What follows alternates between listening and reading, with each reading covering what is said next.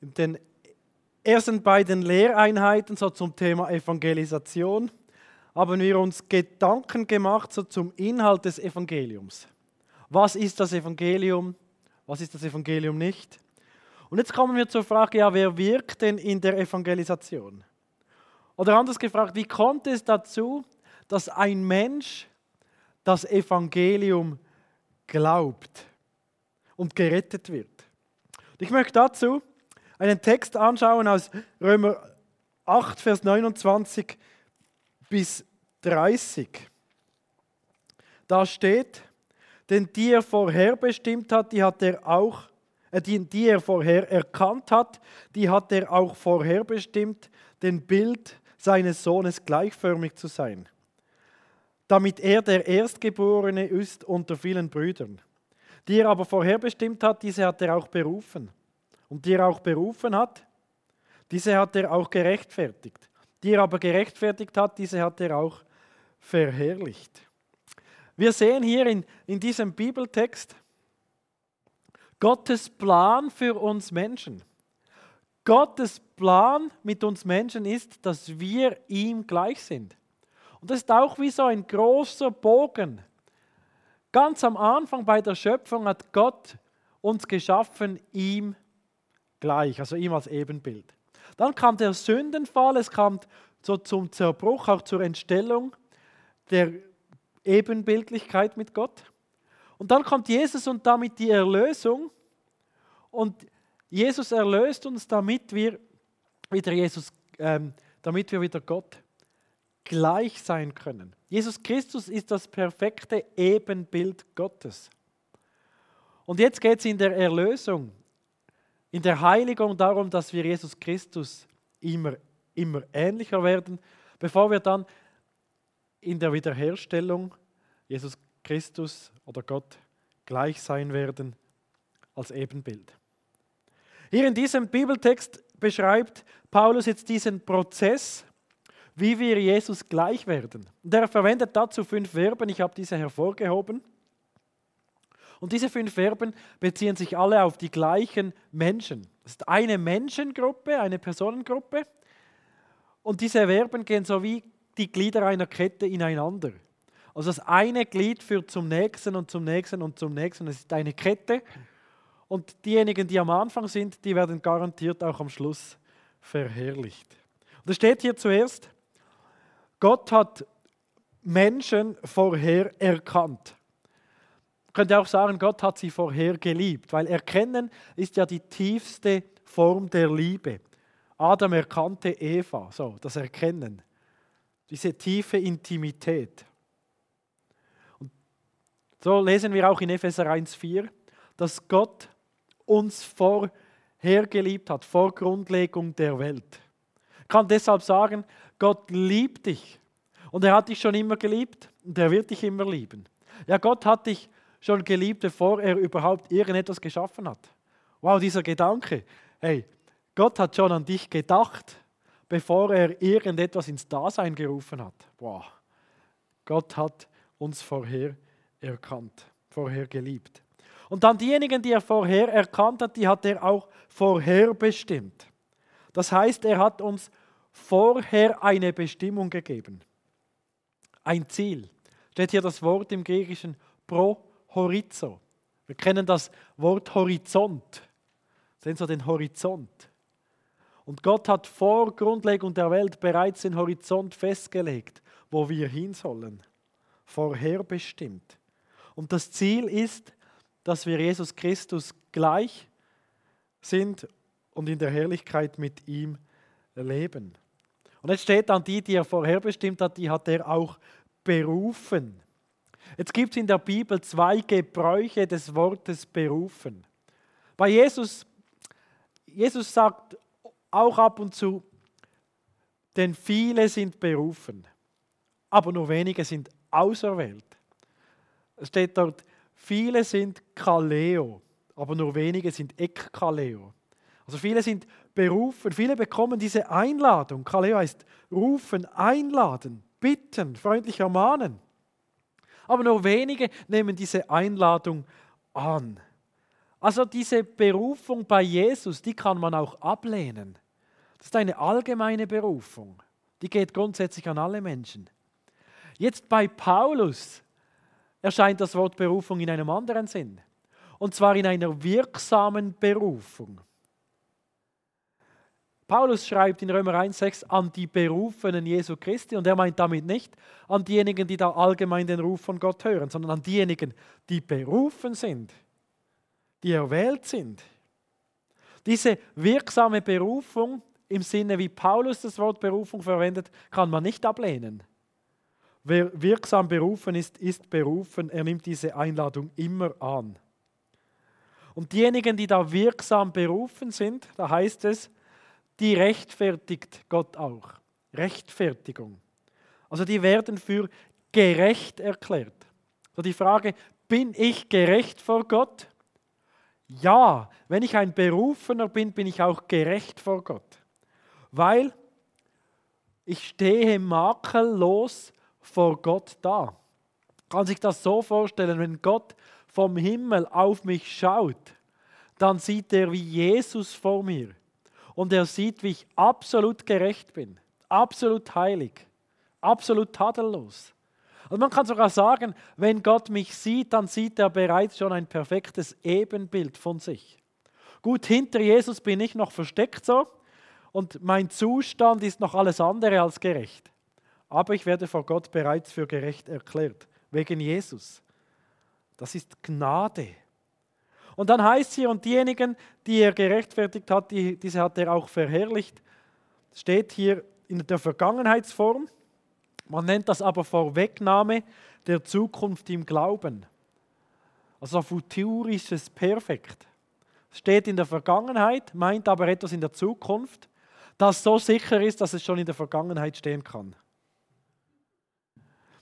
Und jetzt, wenn wir diese Verse hier lesen, könnte man ja schon die Frage stellen, was ist nun mit der Evangelisation? Was ist jetzt mit der Mission? Wenn Gott ja vorherbestimmt hat, vor Grundlegung der Welt so, und diejenigen dann auch wirklich für gerecht erklärt und einmal verherrlicht, ganz sicher, wozu dann Evangelisation, oder? Dann müsste das ja bedeuten, dass entweder alle am Schluss gerettet sind oder dass sowieso alles vorherbestimmt ist und man nichts mehr daran ändern kann. Und wir sehen da wie so ein Spannungsfeld. Wozu also evangelisieren wir? Wozu verkündigen wir im Gottesdienst das Evangelium oder bei Evangelisationen, in der Kinderwoche, Straßeneinsätzen, wo auch immer? Was sagt die Bibel zu diesem Spannungsfeld? Ich möchte hier auch zwei Lehreinheiten dazu machen dieser ersten Lehreinheit geht es jetzt um die Souveränität Gottes. Schauen dazu ein bisschen in Johannes 21. Und dann in der nächsten Lehreinheit geht es dann um den Ruf des Evangeliums und die wirksame Berufung Gottes. Wir schauen dann in Römer 10. Also, schauen Johannes 21, Vers 1 bis 14. Ich bitte euch, das aufzuschlagen. Wenn jetzt zu Hause seid, könnt ihr vielleicht kurz Pause machen kurz Johannes 21 aufschlagen, schon mal lesen. Lest das jetzt nicht alles vor. Gehe davon aus, dass ihr jetzt wisst, was in Johannes 21, Vers 1 bis 14 steht. Denn Johannes 21, 1 bis 14 ist eine wunderbare Illustration für das, für das Zusammenspiel von Gott und Mensch. Wir lesen hier in den ersten Versen, wie Petrus zusammen mit vier Freunden, mit vier Jüngern, fischen geht. Aber sie fangen in dieser Nacht nichts. Und wir sehen dabei, ohne Jesus geht nichts. Ohne Gott geht nichts. Oder die Jünger, die sind im Boot. Sie werfen das Netz aus und noch einmal und noch einmal und sie wechseln die Methoden und sie geben sich Mühe und sie strengen sich an und das Netz bleibt leer. Und dann heißt es hier, und Petrus stand, äh, und Jesus stand am Ufer. Er ist nicht im Boot drin. Er ist daneben. Das ist ein Bild. Die Jünger, die bemühen sich, aber Jesus ist nicht bei ihnen. Wir sehen, ohne Jesus geht nichts. Das ist eine ganz tiefe Grundwahrheit. Ohne Gott können wir gar nichts tun. Jesus hat mal gesagt, ohne mich könnt ihr nichts tun. Und das ist grundsätzlich so. Denn alles, was wir haben und was wir sind, haben wir alles von Gott geschenkt bekommen. Oder unseren Atem, den wir haben. Gott könnte den abstellen und es ist aus. Unser Körper ein Geschenk. Unsere Fähigkeiten. Aber auch das Heil, die Rettung. Nur Gnade ist ein Geschenk. Jesus hat für uns gelebt. Er ist für uns gestorben. Keiner von uns hat bestimmt, dass das passiert. Niemand von uns hat etwas dazu beigetragen, dass Gott Mensch wurde und für uns gelebt hat und für uns gestorben ist. nur Gnade. Ich habe ja Lehreinheiten aufgenommen zur Angelologie. Dort wurde mir das nochmal ganz neu bewusst, welche Gnade es ist, dass wir gerettet werden können. Die gefallenen Engel, nämlich die Dämonen, haben keine Chance, gerettet zu werden, weil Gott wurde Mensch und nicht Engel. Das ist Gnade. Also ohne Jesus geht nichts, ist alles nur Gnade. Und dann sehen wir hier diesem Text, Jesus braucht uns nicht. Er kommt dann, er sagt, jetzt wirft das Netz auf der anderen Seite aus, die Jünger machen das und was passiert? Sie fangen 153 große Fische. Wow. Sie machen den Fang ihres Lebens. Boah, sie haben es geschafft so. Wow der Fang vom Leben. Und jetzt Vers 9. Als sie nun ans Land stiegen, sahen sie ein Kohlenfeuer und Fische darauf und Brot. Jetzt haben sie den Fang ihres Lebens gemacht.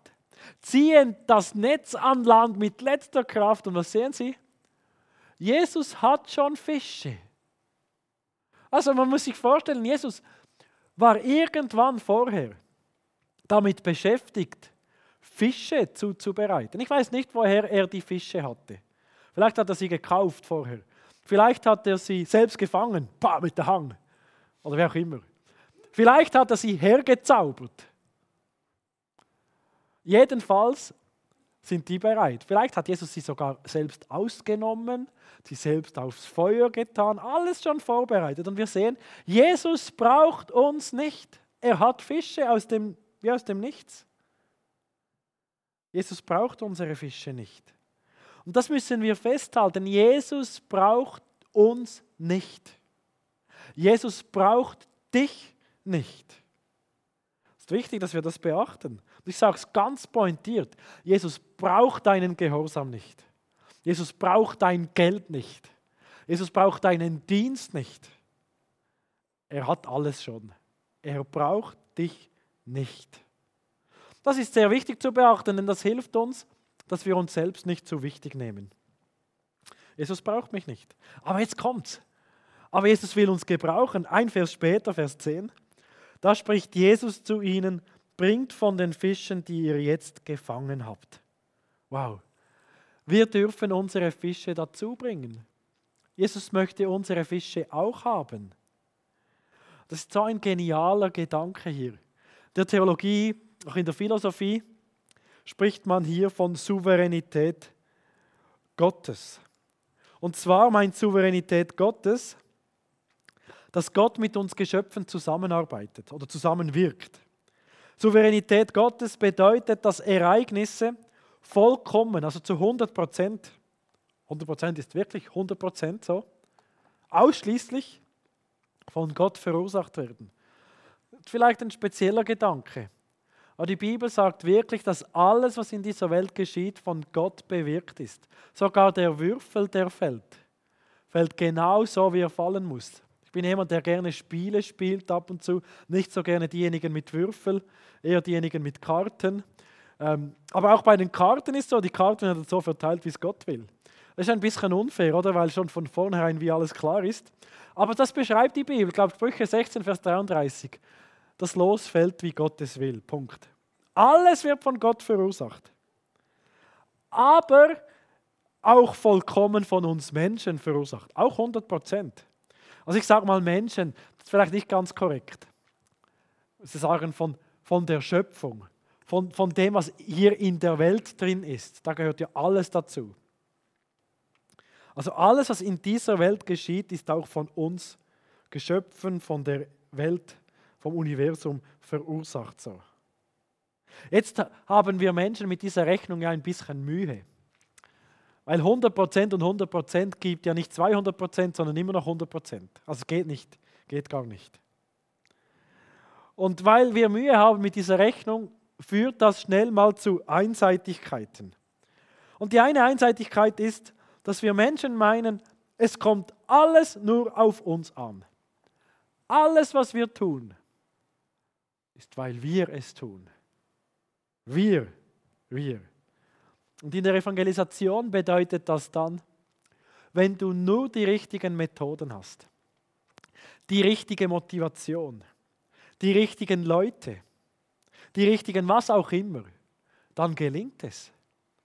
Oder man muss einfach schauen, dass wir es gut machen und wir richtig machen und wir, wir, wir. Die andere Einseitigkeit ist, es kommt gar nicht auf uns an. Gott braucht uns ja nicht. Evangelisation, Gott wirkt alleine. Wir denken, es kommt gar nicht auf uns an, Gott tut es alleine. Das gilt jetzt nicht nur für die Evangelisation, das gilt überhaupt für alles im Gemeindeaufbau. Die eine Einseitigkeit, es kommt nur auf uns an. Die andere Einseitigkeit, es kommt gar nicht auf uns an. Noch ein paar Beispiele, wohin führt das, wenn wir denken, es kommt gar nicht auf uns an? Das führt dann dazu, dass man plötzlich denkt, in Gemeinden darf man, oder darf man gar nicht über Geld reden. Weil Gott ist ja der versorgt. Er tut es alleine. So der Gedanke, oder? Und darum müssen wir auch nicht bitten, dass man spendet oder so. Keine Aufrufe machen, nie über Geld reden, weil Gott ist der versorgt. Oder man darf nicht über Mitarbeit sprechen darf die Mitarbeiter nicht loben, ihnen nicht danken, denn das würde irgendwie zum Ausdruck bringen, dass, dass man von den Mitarbeitern wie abhängig ist. Aber Gott ist es doch, der sein Reich baut. Jesus hat gesagt, ich will bauen die Gemeinde. Jesus macht's. Ist doch nicht abhängig von uns. Er baut sein Reich, nicht wir. Ganz konkretes Beispiel, aus der Neuzeit ist William Carey. Er gilt als der Begründer der modernen Glaubensmissionen. Er war Ende des 18. Jahrhunderts überzeugt, dass Gott ihn nach Indien beruft, um den Indern das Evangelium zu verkündigen. Er saß in einer Predigt 1792 und der Ruf nach Indien hat ihn wie ereilt. Wie genau weiß ich nicht. Jedenfalls war er überzeugt, ich muss jetzt England verlassen und nach Indien gehen. William Carey war ein sehr gehorsamer Mensch. Er wollte wirklich tun, was Gott will und sei es ans Ende der Welt zu gehen. Aber er wollte auch noch das Einverständnis seiner Leiter, seiner Konfession. Also ging er zu den Leitern, hat ihnen gesagt, ich glaube, Gott will, dass ich nach Indien gehe.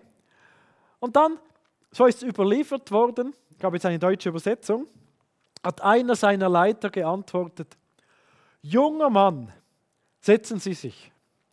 Wenn es Gott gefällt, die Heiden zu bekehren, wird er es tun, ohne sie oder mich um Hilfe zu bitten. Was wäre wohl passiert, wenn William das so geglaubt hätte? Er wäre nicht nach Indien gegangen. Und in seiner Nachfolge, dann wäre auch niemand nach China gegangen. Es gäbe heute wahrscheinlich keine UMG, also die China-Inland-Mission von Hudson Taylor. Es gäbe keine Sim, Samsung, was auch immer gäbe, gäbe keine modernen Missionen. Also, was passiert, wenn wir eine der beiden Einseitigkeiten glauben? Die erste Einseitigkeit führt dazu, führt zu Hochmut, Arroganz, aber auch Verzweiflung. Stellt euch mal vor, es gelingt. Dann denken wir, boah, wir können es. Das ist die Turmbau zu Babel-Mentalität. Wir schaffen das. Yes, we can. Überheblich. Und im Gemeindebau stelle ich fest, dass wenn es irgendwo gelingt und Gemeinden wachsen, dann schreibt man ein Buch, fünf Schritte zum, Geme zum effektiven Gemeindeaufbau Oder fünf Schritte zum Erfolg. So und so und so musst du es machen, dann gelingt es. Man wird wie überheblich. Denen gegenüber, die es eben nicht so machen, wie man es eben machen sollte. Schließlich weiß ich ja, wie man es machen müsste. Könnte es jetzt einfach so machen wie ich, oder? Oft ist es dann so, dass es eben nicht gelingt. Man versucht es genau mit den gleichen Prinzipien und merkt, bei uns irgendwie gelingt es nicht. Und dann führt das zu Verzweiflung. Weil irgendwie sind wir wenig gesegnet. Es führt zu Hochmut oder Verzweiflung, wenn wir denken, es kommt nur auf uns an. Wenn wir aber denken, es kommt gar nicht auf uns an, dann führt das dazu, dass wir fruchtlos sind. Mir hilft an dieser Stelle 1. Korinther 3. So das Bild des Gärtners, der auch sagen des Bauers, derjenige, der sät, derjenige, der pflügt, der beackert, der düngt. Paulus schreibt dort so, ähm, was wir Menschen tun, er, Apollos und so. Und dann so die Frage, und was ist das Entscheidende? Gott, der das Wachstum schenkt, das Gedeihen. So wir Menschen, wir säen, wir pflügen, wir düngen, wir jetten, wir, wir tun alles, was in unserer Macht steht, aber Gott ist der Entscheidende, er schenkt das Wachstum. 1. Korinther 3,9 steht dann, wir sind Gottes Mitarbeiter, Gottes Synergoi. Manchmal schön mit dem Griechischen, oder wenn man es gut versteht. Synergie. Zusammenwirken. Syn, Ärger das Werk zusammen, arbeiten. Wir arbeiten mit Gott zusammen. Das ist ja spannend. Oder wir arbeiten mit Gott zusammen. Gott sät nicht selbst. Er pflügt auch nicht selbst. Er lässt es wachsen. Wir arbeiten mit Gott zusammen. Und ich glaube, es ist Satans Strategie, uns zu einer der beiden Einseitigkeiten zu verführen. So dass wir Entweder denken, es kommt nur auf mich an, hochmütig werden oder verzweifeln, oder dass wir denken, es kommt gar nicht auf uns an. Und in beiden Fällen hat der Teufel den Sieg.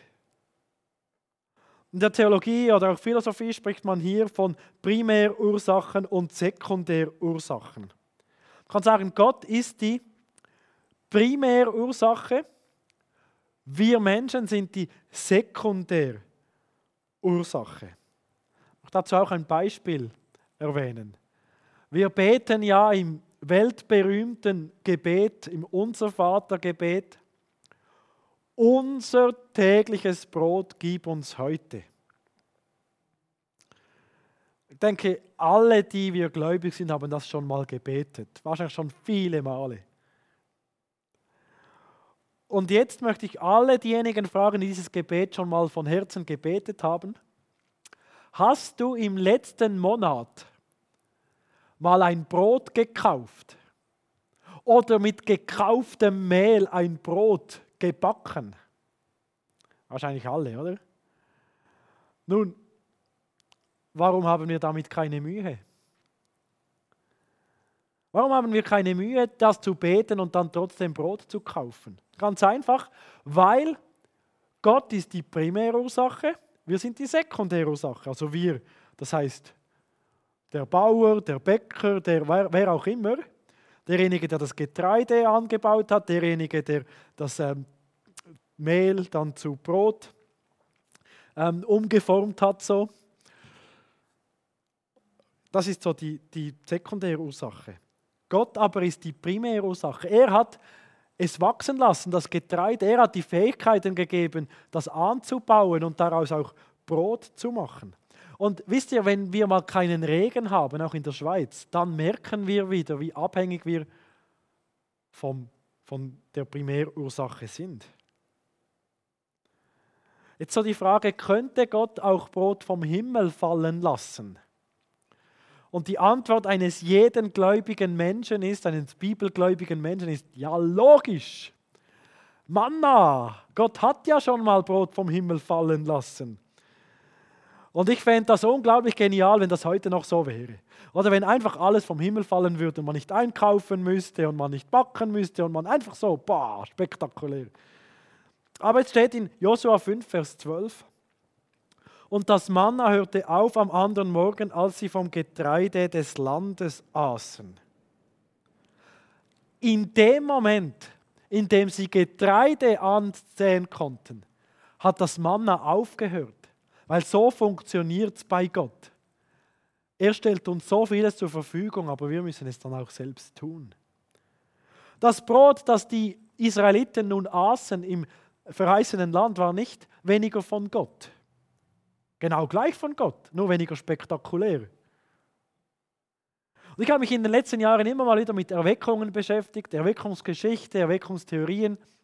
Ich habe dabei festgestellt, dass Gott zu gewissen Zeiten an gewissen Orten unglaublich Geniales bewirkt. Und Erweckungen sind oft so, dass Menschen in Erweckungen ein tiefes Verständnis ihrer Sünde haben. Erweckungen sind in der Regel begleitet mit einem tiefen, starken Hunger nach Gottes Wort, nach der Bibel und auch nach Gebet. In diesen Zeiten bewirkt der Heilige Geist Großes. Aber wenn man jetzt die Erweckungen in der Geschichte betrachtet, dann sagt man, ah, das war doch die Erweckung mit ähm, Carey, die Erweckung mit Finney, Finney, die Erweckung mit Wesley, die Erweckung mit Billy Graham, die Erweckung und so weiter. Weil, weil, da, plötzlich sind, sind berühmte Menschen dann, mit denen wir die Erweckung verbinden. Und auch heute ist es so, dass Gott wirkt und oft kann man sagen, Gott wirkt durch einzelne Menschen ganz besonders. Ich weiß nicht, an wen wir heute denken. Gott Großes tut. Wir sehen wie, Gott tut es, aber er tut es durch uns Menschen. Und so hat sich Gott entschieden, er möchte uns gebrauchen. Und ich sehe vor allem drei Dinge, wie und in welchen Bereichen Gott uns gebrauchen möchte. Ein großer Bereich, wie Gott uns gebrauchen möchte, ist unser Gebet. Gott will auf unser Gebet hören. Das heißt in Jakobus 4, ähm, Vers 2, ihr habt nicht, weil ihr nicht bittet. Das ist nur exemplarisch. Es gibt so viele Verheißungen. Ich kann sagen, unser Gebet bewegt den Arm Gottes. Wow diesen mächtigen Arm. Unser Gebet verändert die Weltgeschichte. Ob wir beten oder nicht, macht also einen Unterschied. Könnte Gott auch ohne unser Gebet wirken? Ja klar, macht er auch ab und zu. Aber Gott will auf unser Gebet hören. Und darum kann ich sagen, es macht einen Unterschied, ob wir vor einem Gottesdienst zusammen beten oder nicht. Macht einen Unterschied, ob wir am Gebetsabend als Gemeinde zusammen beten oder nicht. Und das glaube ich zutiefst. Wenn wir Erweckung erleben wollen, dann glaube ich, müssen wir auch zusammen beten. Sagen, ja, wir wollen, dass Gott Großes tut. Gott handelt aufgrund von Gebet. Klammerbemerkung, nicht immer so, wie wir beten, aber er handelt, wenn wir beten.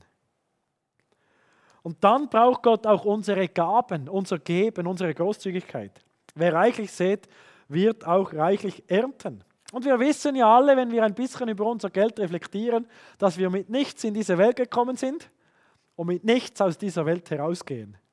Aber in dieser kurzen Zeit, in der wir leben, kann Gott unser Geld gebrauchen, um Großes zu tun, das Wert hat in alle Ewigkeit. Macht einen Unterschied, ob wir unser Geld geben oder nicht.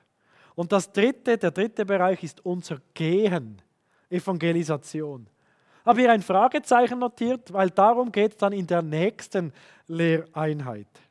An dieser Stelle möchte ich festhalten, Gott will mit uns zusammenarbeiten. Er will uns gebrauchen.